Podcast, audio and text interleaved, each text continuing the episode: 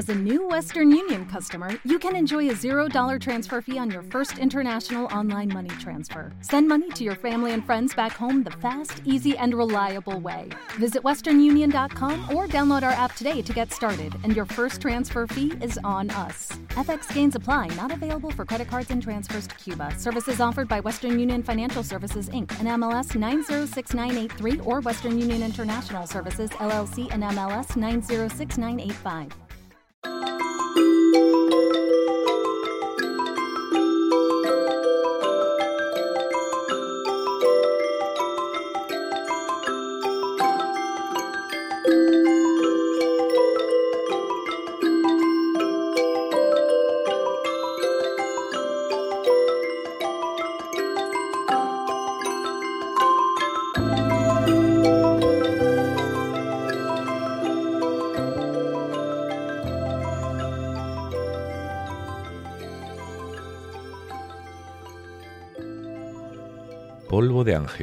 Qué nombre tan dulce y atractivo, y también engañoso, pues sus efectos estaban muy lejos de ser dulces. Dado que en la década de 1960 era un impulsivo consumidor de droga, estaba dispuesto a probarlo todo, y conociendo mi curiosidad peligrosa e insaciable, un amigo me invitó a participar en una fiesta de polvo de ángel en un loft de East Village. Llegué un poco tarde, la fiesta ya había comenzado, y cuando abrí la puerta me encontré con una escena tan surrealista, tan delirante, que el té del sombrerero loco parecía, en comparación, un ejemplo de cordura y decoro. Había casi una docena de personas, todas ellas sonrojadas, algunas con los ojos inyectados en sangre. Varias se tambaleaban, un hombre profería gritos estridentes y saltaba sobre el mobiliario, quizá pensando que era un chimpancé. Otro despiojaba a su vecino arrancándole insectos imaginarios del brazo. Uno había defecado en el suelo y jugaba con las heces, haciendo dibujos en ellas con el dedo. Dos de los invitados estaban inmóviles, catatónicos, y otro hacía muecas y balbuceaba un fárrago que sonaba como las ensaladas de palabras, de los esquizofrénicos. Telefoné a urgencias y todos los participantes fueron trasladados a Bellevue. Algunos tuvieron que permanecer hospitalizados durante semanas. Me alegré enormemente de haber llegado tarde y no haber probado el polvo de ángel.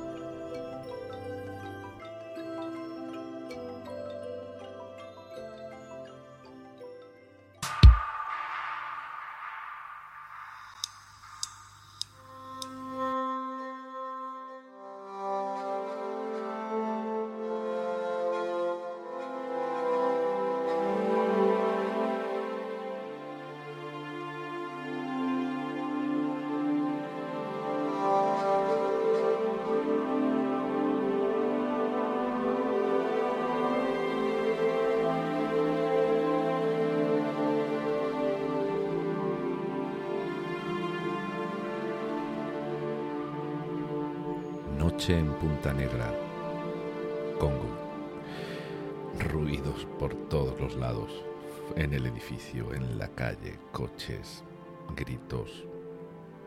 Estoy grabando a las nueve y media de la noche y se supone que no debería haber tanto ruido. En fin, me disculpáis, no puedo, no puedo controlarlo. Muy buenas, ¿cómo estás? ¿Qué tal te encuentras? Mm. ¿sabes qué? Ya estamos a mediados de mayo. Y echo de menos el sentir el sentir el avance de la primavera en el sobre todo en el olfato. Y bueno, y también lo que se siente más por dentro, ¿no? Ese ensayo de, renacimiento que llega cada año. Al menos yo sí lo noto cuando estoy en, en Murcia. No, no tanto en otros lugares y por supuesto nada aquí en Congo en donde básicamente hay dos estaciones, la seca y la húmeda. Pero en Murcia, quizás porque me crié allí, la flor de azahar de los limoneros y los naranjos impregna toda, toda la zona de la huerta. Y en esa zona de Murcia eh, se sabe muy bien que es primavera por el olor. De la misma manera que se sabe muy bien que es verano porque te, te achicharras. Así que, bueno, ¿cómo llevas la primavera? No sé si en donde vives puedes sentirla con el olfato. Creo que es bonito y curioso sentir algo como es una estación con el olfato. En fin, hace un momentito he preguntado cómo, cómo estás, cómo estás, cómo te sientes y bueno, pues espero que estés bien, o mejor que bien, o puede que estés regular, quizá peor. En cualquier caso, olvídate, olvídate un poco de, de esto y siéntete en tu casa acompañado, acompañada en este episodio de Paseando con Oliver Sacks. Y por si no sabes mi nombre, pues me llamo Víctor Galván y mi apodo en las redes sociales es The New Walker, el nuevo caminante. Y esto, ya lo he dicho alguna vez, no tiene nada que ver con zombies. ¿eh? Esto es que, que, bueno, que resulta que llevo poquito tiempo en el que puedo andar después de mucho tiempo haciéndolo mal y, y con muchos dolores. Escucha, escucha el camión. Las resonancias aquí son increíbles. Todo es de papel de fumar. Las paredes, los vidrios. En fin, estamos. Yo estoy en directo. Vosotros cuando lo escuchéis no estaréis en directo conmigo, pero yo estoy en directo. Eh, así que ponte unos auriculares, ¿vale? Si los tienes a mano, salvo si vas en el coche, por supuesto, y bueno, disponte a escuchar un episodio sobre, sobre la biografía de Sachs. Y sí, vamos, vamos a retomarla. Vamos a retomar una serie, yo creo que de unos tres capítulos para avanzar algo más. Pues yo ya lo habíamos dejado, ¿no? Justo en el momento en el que dejó San Francisco para instalarse en Nueva York. Y ya el episodio pasado anunciamos o anuncié que, volveríamos ahora a, en este a, a la biografía. Por cierto, ¿escuchaste el episodio pasado? ¿Lo viste en YouTube? Seguramente no. He visto las estadísticas y lo habéis visto en YouTube apenas un 5% de los que habéis escuchado el episodio en la aplicación del podcast. Igual te fue suficiente con escucharlo en la aplicación, quizás no recordabas o no escuchaste el anterior a, al, al penúltimo, donde anunciaba que iba a haber una versión en vídeo, así que bueno, si te apetece ver imágenes de la playa de Endaya, que ahí es donde se, se hizo el paseo, pues ahí te están esperando. Eh, además habrá episodios más, más, adelante. El próximo será por, por París, nos pasearemos con Sax por París. Así que bueno, estate pendiente y suscríbete al canal de YouTube si te apetece. Y bueno, aquí en la, en la descripción tienes el enlace. Mm, hemos empezado el episodio con una lectura de la autobiografía de Sachs, como solemos hacer cuando tratamos sus temas biográficos. Y bueno, la, su libro, o sea, el libro escrito por él, su autobiografía en este caso, se llama En Movimiento. Y bueno, he elegido este texto pues simplemente para recordar que a pesar de haber llegado a Nueva York, pues las drogas aún rondan en su vida.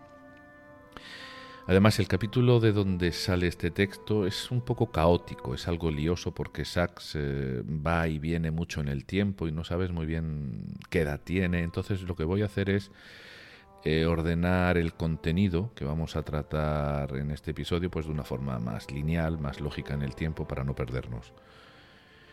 Eh, bueno, ya sabemos que el lenguaje escrito tiene sobre el oral esa ventaja, ¿no? Sobre un libro, pues ir, releer, ir hacia atrás si no te has enterado de algo, ¿no? Pero en el lenguaje oral esto no es así, sobre todo en el lenguaje oral que no se registra.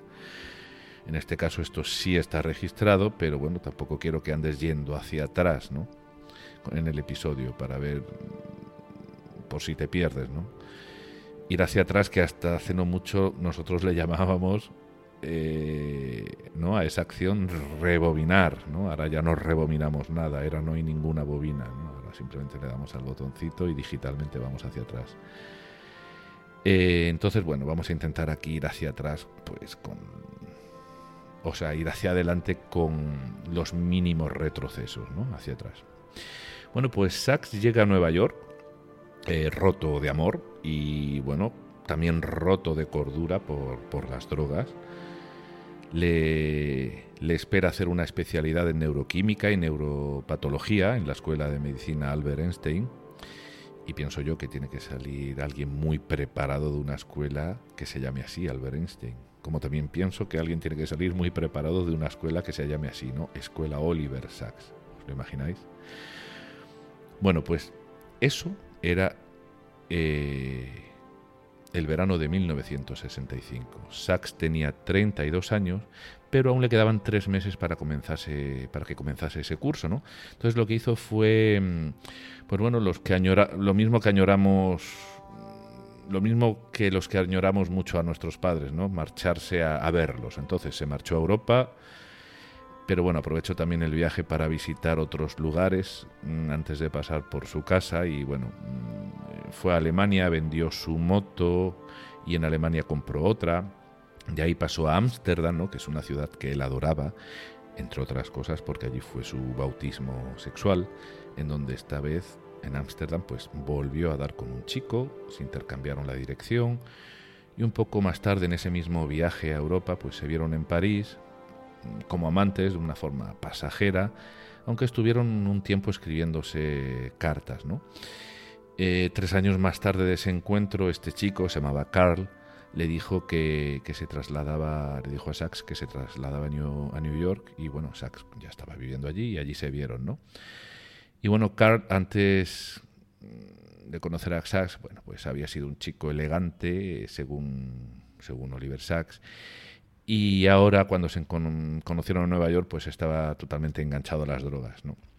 Y bueno, Sachs se sintió muy culpable porque tres años atrás, cuando se conocieron en París, cuando se vieron en París, pues este Sachs le había dado a probar anfetaminas a, Carl y parece ser que bueno, aquello fue su bautismo en las drogas y, y Sachs dice en el libro que, que bueno, que sintió mucho que él fuese una mala influencia, ¿no? Y, y bueno, ya años más tarde Carl pues acabó muriendo de, sida, ¿no? Eh, pues esto es así, ¿no? Yo me pregunto, ¿nosotros sabemos lo que hemos sido para las personas que se han cruzado en nuestra vida, verdad? Quizás sí lo sabemos para aquellas que aún siguen a nuestro lado, ¿no? Pero seguramente no lo sabemos de, de las que una vez estuvieron, ¿no? Y de las y que y bueno, quizá no hayamos vuelto a ver, ¿no? a saber nada más de ellas. En cualquier caso, aquella historia de Carl le pesó a Sachs, ¿no? Y, bueno, pues después de ver a Sachs, eh, Sachs eh, reencontrarse con Carl y hacer estos viajes por Alemania, Ámsterdam, París, pues pasó una temporadita con los padres, con la familia, en su casa de Londres, y regresó a Nueva York pues para comenzar con su especialidad.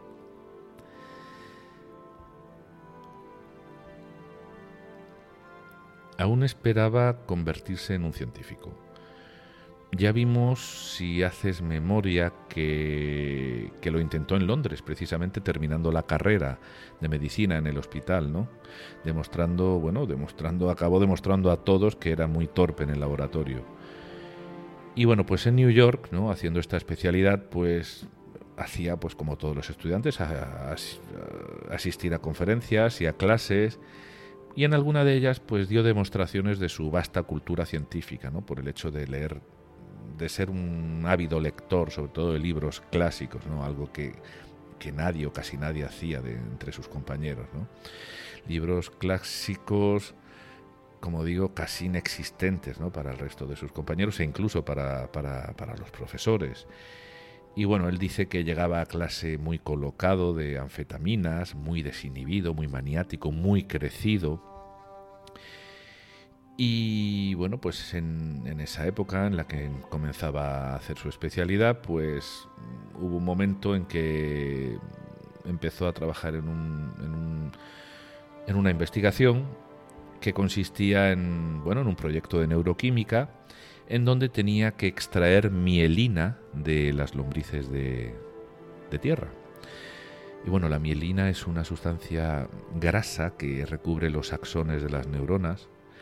Y bueno, las lombrices tienen un sistema nervioso básicamente basado, hombre, es un poquito más complejo, pero básicamente está basado en un axón largo que cruza todo su cuerpo y conecta su aparato motor ¿no? con, con su pequeño cerebrito Y, este axón, es decir, ese, cable que está rodeado por la mielina, que hace que la transferencia de información sea más rápida, ¿no? eso es lo que hace la mielina, hacer que, que, la información a través del axón pues sea todavía un poquito más rápida, pues bueno, pues yo no sé de qué colores en las, en las lombrices, supongo que será el mismo color que la que recubre los axones de nuestras neuronas, un color blancuzco. De ahí que en nuestra corteza cerebral pues se distinga la sustancia blanca de la sustancia gris, ¿no? La gris son los cuerpos de las células, es decir, el soma de la célula, y la sustancia blanca son los axones recubiertos por, por, mielina, ¿no? o sea, esos cables que conectan una célula con la otra para que se transmita la información. ¿Y cómo se transmite la información? Y además, ¿qué información es esa? Pues toda la información, ¿no? Por ejemplo, la información de necesaria para entender lo que estás escuchando en este momento, que si fuera en un idioma no conocido, pues no podría ocurrir por una serie de razones, ¿no? Y bueno, pues aquí lo dejo porque nos vamos a salir del tema y bueno, espero que Sax un día nos dé pie para poder hablar de en qué consiste ese paso de información de una neurona a otra. Mm, volvemos a Sax, que me lío.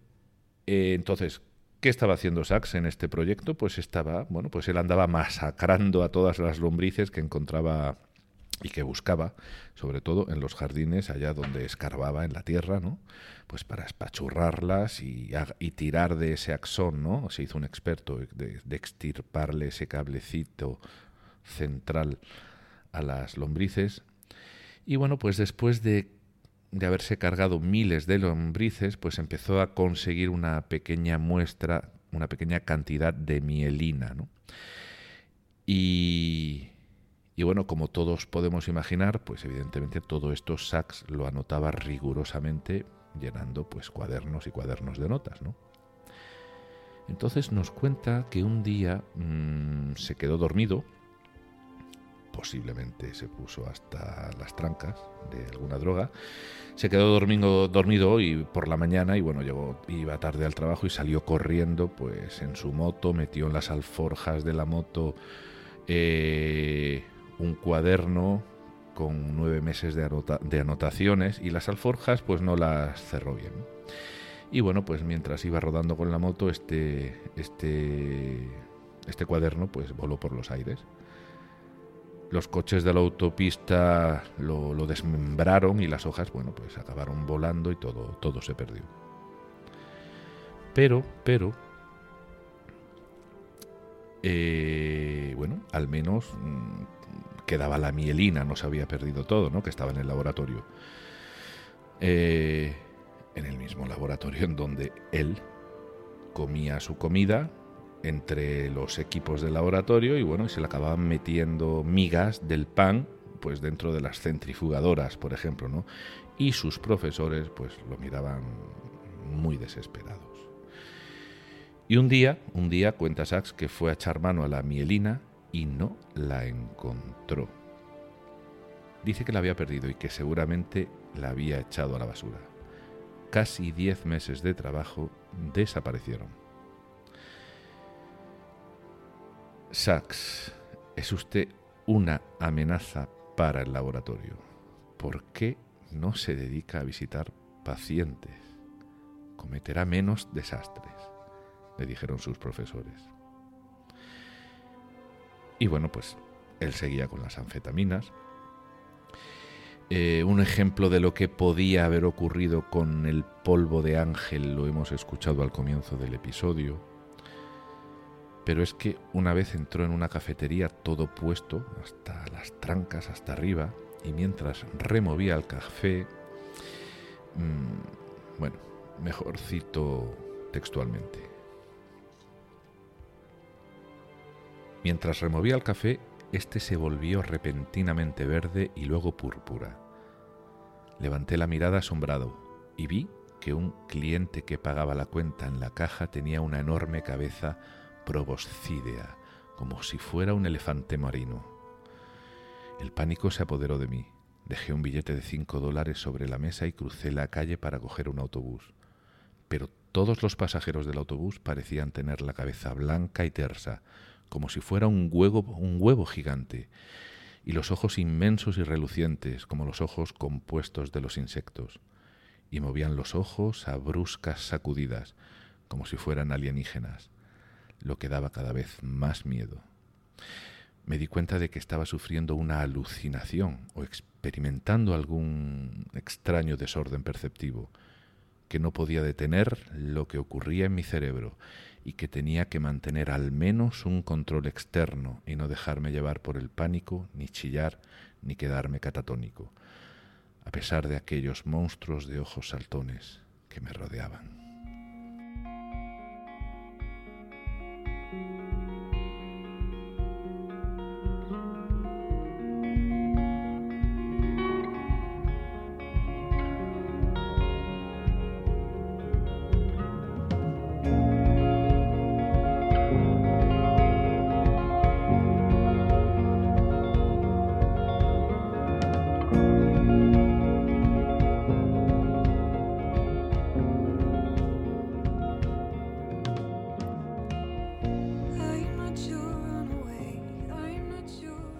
Pues este texto lo recoge también en su libro Alucinaciones, al que aún no, al que aún no, hemos abordado. Y bueno, tuvo muchos episodios parecidos. Eh, estaba muy intoxicado por aquel tiempo y tardaría pues dos o tres años en dejar las drogas desde que llegó a, a Nueva York. Sachs tuvo la gran suerte de que su amiga y colega Carol, con quien estuvo en California en aquel tiempo, pues también se mudó a Nueva York por aquella época y bueno, y de alguna manera fue su, no solamente su amiga, sino también su salvadora ¿no? en aquellos primeros años.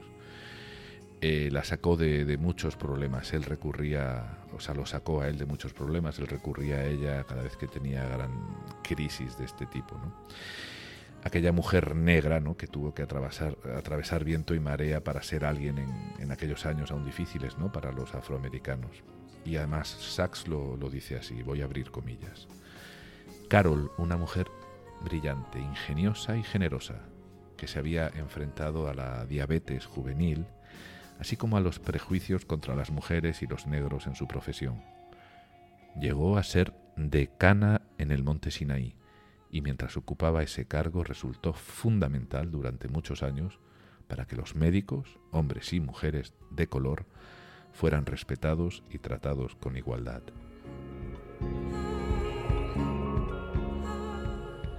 Bueno, parece ser que una vez mm, que Sachs llega a Nueva York, eh, su autobiografía se, torna un poco diferente. Hasta ahora los hitos, los hitos en su vida, pues ocurrían en la, bueno, en la senda de una vida guiada por los estudios, pues como nos pasa a todos, ¿no? Eh, el camino académico es el hilo conductor de, de, lo que nos acontece, ¿no? Hasta que dejamos de estudiar y cuando nos ponemos a trabajar parece que es el trabajo quien toma el relevo de los estudios, ¿no? Y alrededor de él, del trabajo, pues ocurre nuestra vida. Bueno, es una forma simplificada de ver la vida, ¿no? De, ver cómo evoluciona la vida, pero si lo pensamos, pues no parece tampoco muy, muy desacertada esta, esta apreciación. Y en Sachs pasaría lo mismo. Y es a partir de aquí que el resto de su vida, al menos en esta autobiografía, se contará se contará jalonada por los libros que, él escriba. Y bueno, por estas fechas estará a punto de ocurrírsele la idea de escribir su primer libro.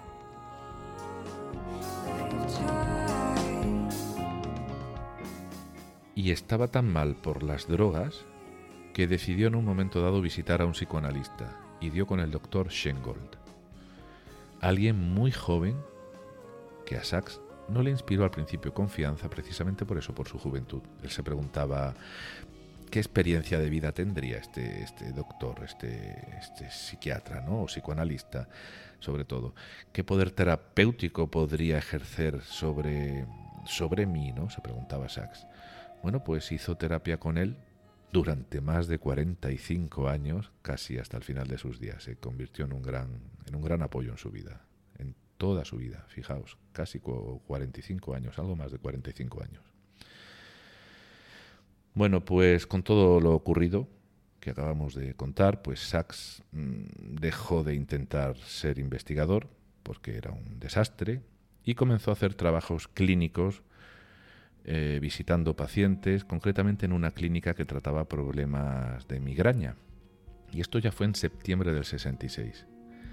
Empezó a recurrir menos a las drogas, pero en febrero del 67 tuvo un colocón bastante fuerte y él dice que muy distinto a los anteriores, ¿no? Con un sesgo creativo. Eh, esas son sus palabras.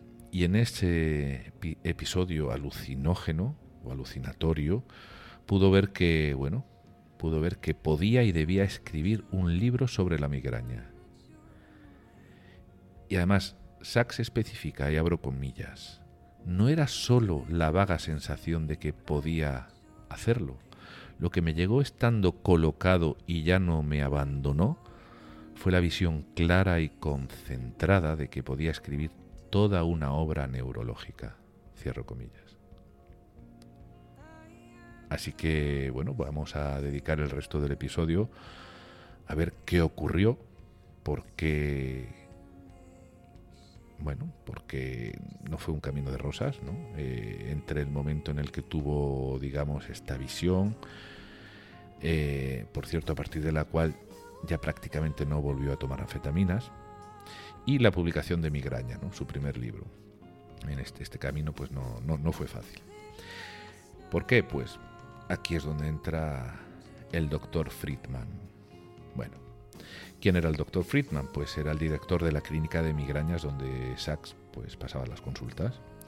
Era alguien con cierto renombre en el mundo de las cefaleas, había escrito cosas sobre, sobre el tema y parece ser que la clínica que él dirigía ya después de dos años, pues era pionera en el tema de los dolores de cabeza.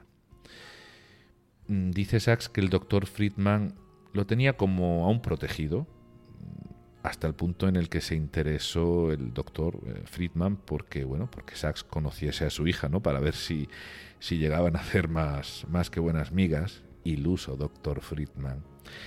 Y bueno, entonces pasó algo pasó algo y, y, va a ser el mismo, el mismo Sachs quien, quien nos lo cuente.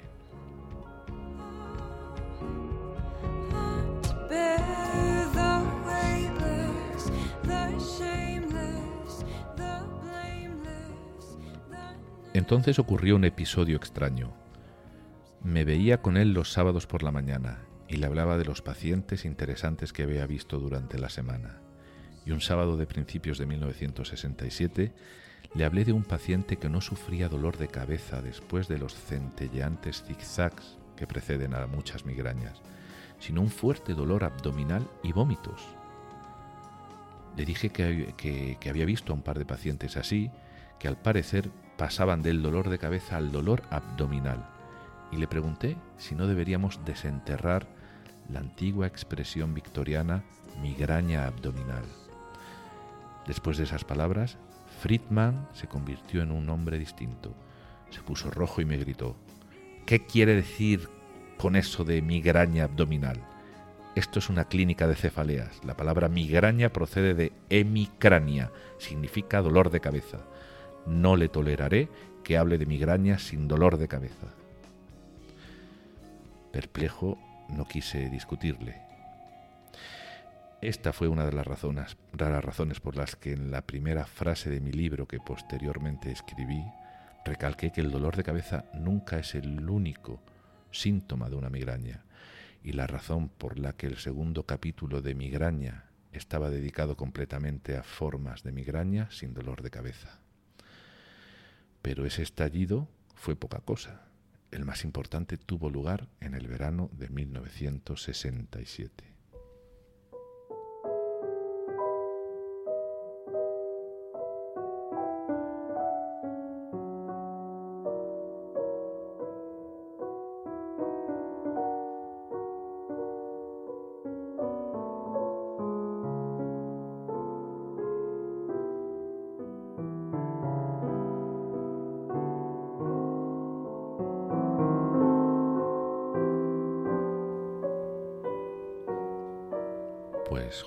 Ese verano, el del 67, Sachs se fue a Londres y en un par de semanas escribió un libro sobre las migrañas. No el libro final, pero casi. Surgió de repente, aunque la idea se iba construyendo en su cabeza desde su última crisis anfetamínica.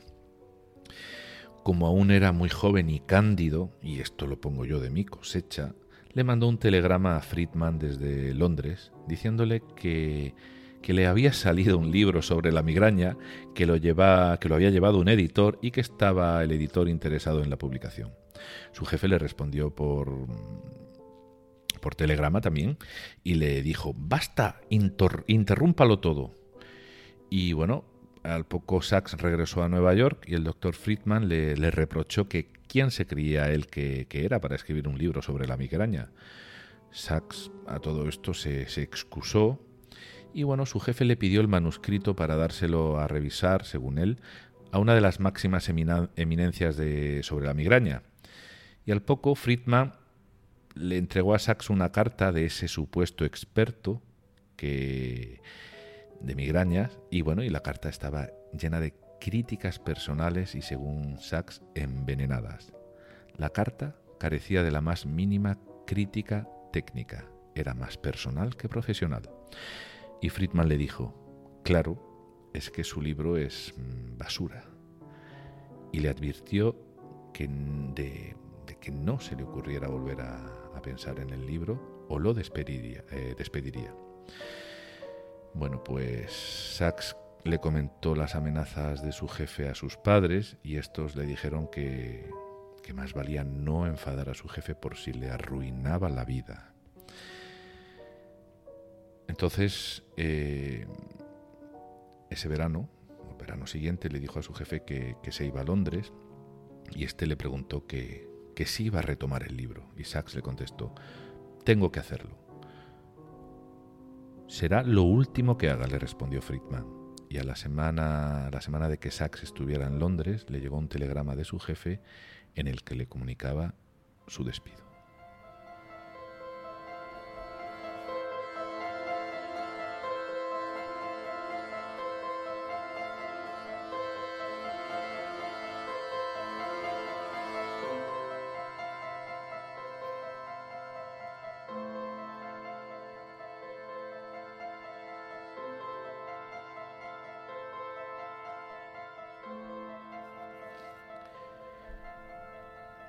Aquí un inciso.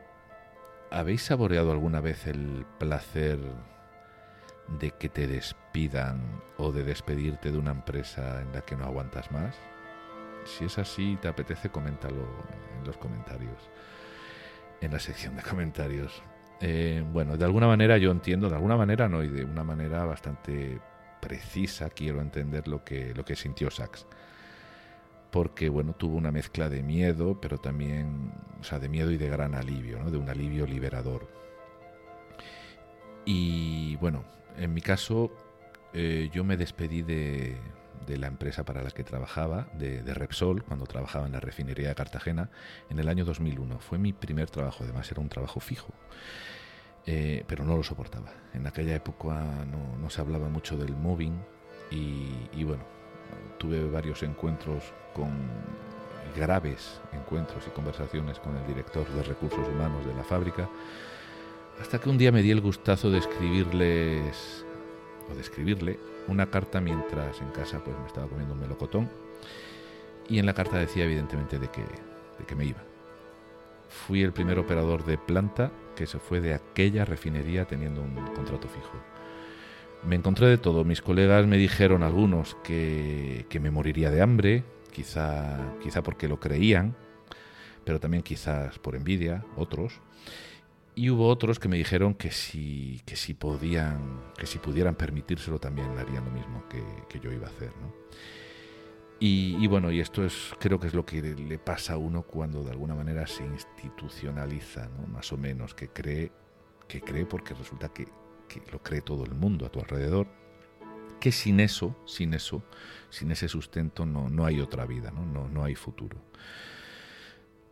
Todavía lo pienso y digo, qué gusto. Aquello fue uno de los momentos más lúcidos de mi vida.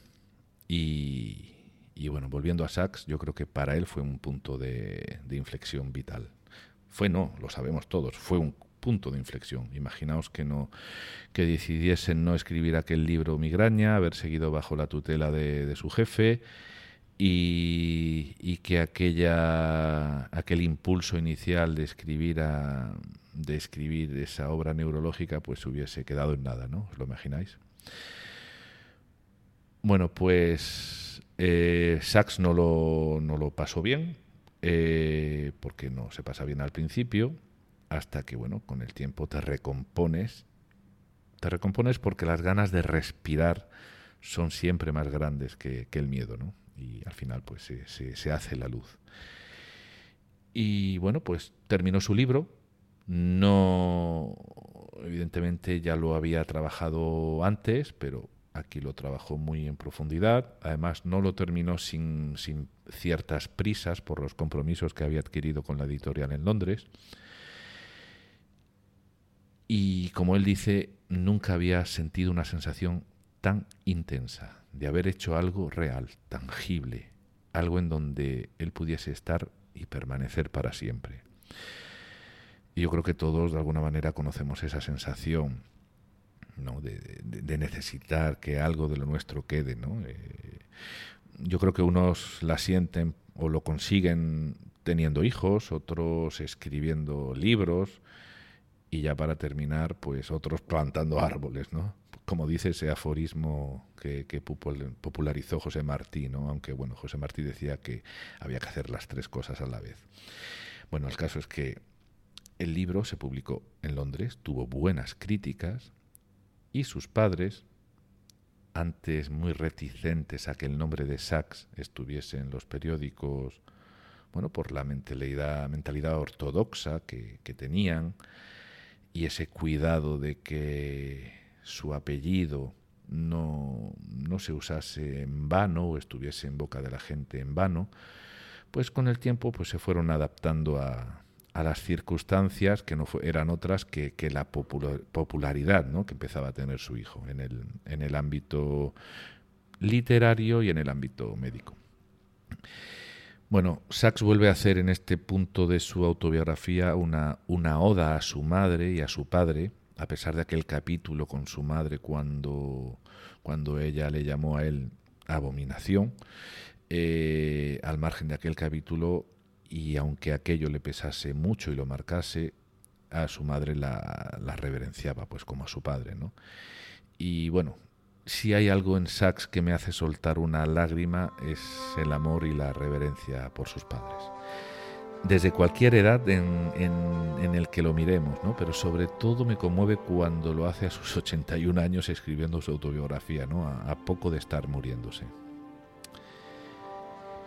Y así fue como nuestro doctor publicó su primer libro.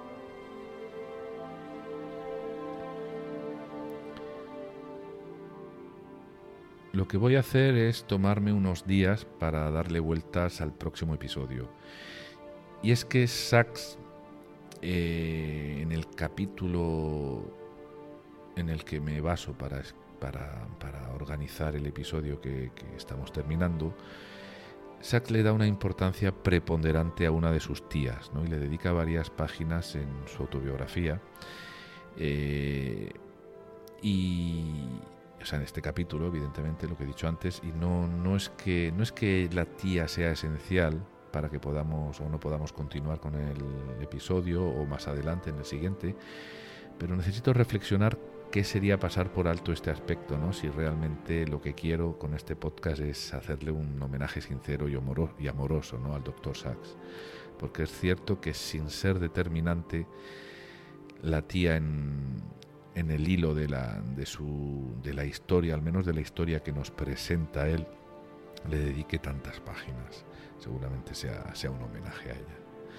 Así que le daré una vuelta a esto. Y, bueno, pues nos, nos, veremos, como nos veremos en el próximo episodio, ahí resolveremos la, la diatriba. ¿no? ¿Qué te parece?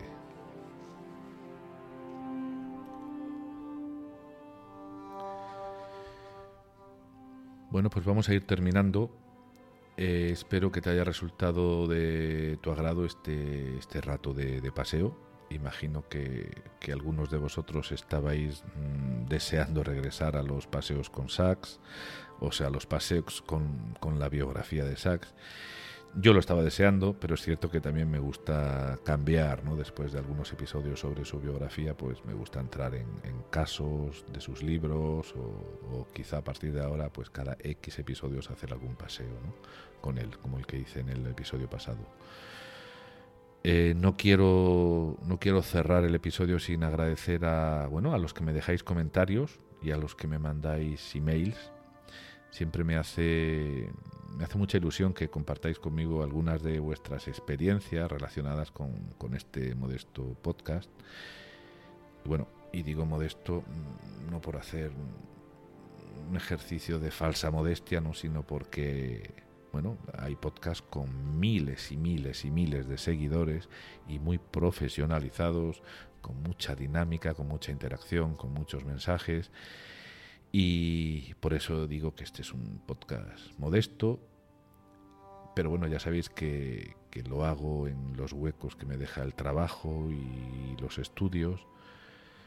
Pero también quiero que sepáis que, bueno, que mi cabecita, pues en algún rincón siempre en el día a día está ese enanito trabajando, ¿no? En el próximo, en el próximo episodio. Pues nada, te, te voy a dejar te deseo que te vaya todo muy bien, que te encuentres bien. Te mando un fuerte abrazo a ti y a todos y a cada uno de los que estáis aquí. Y nada más, hasta el siguiente paseo dentro de, de dos semanas. Chao, chao, chao.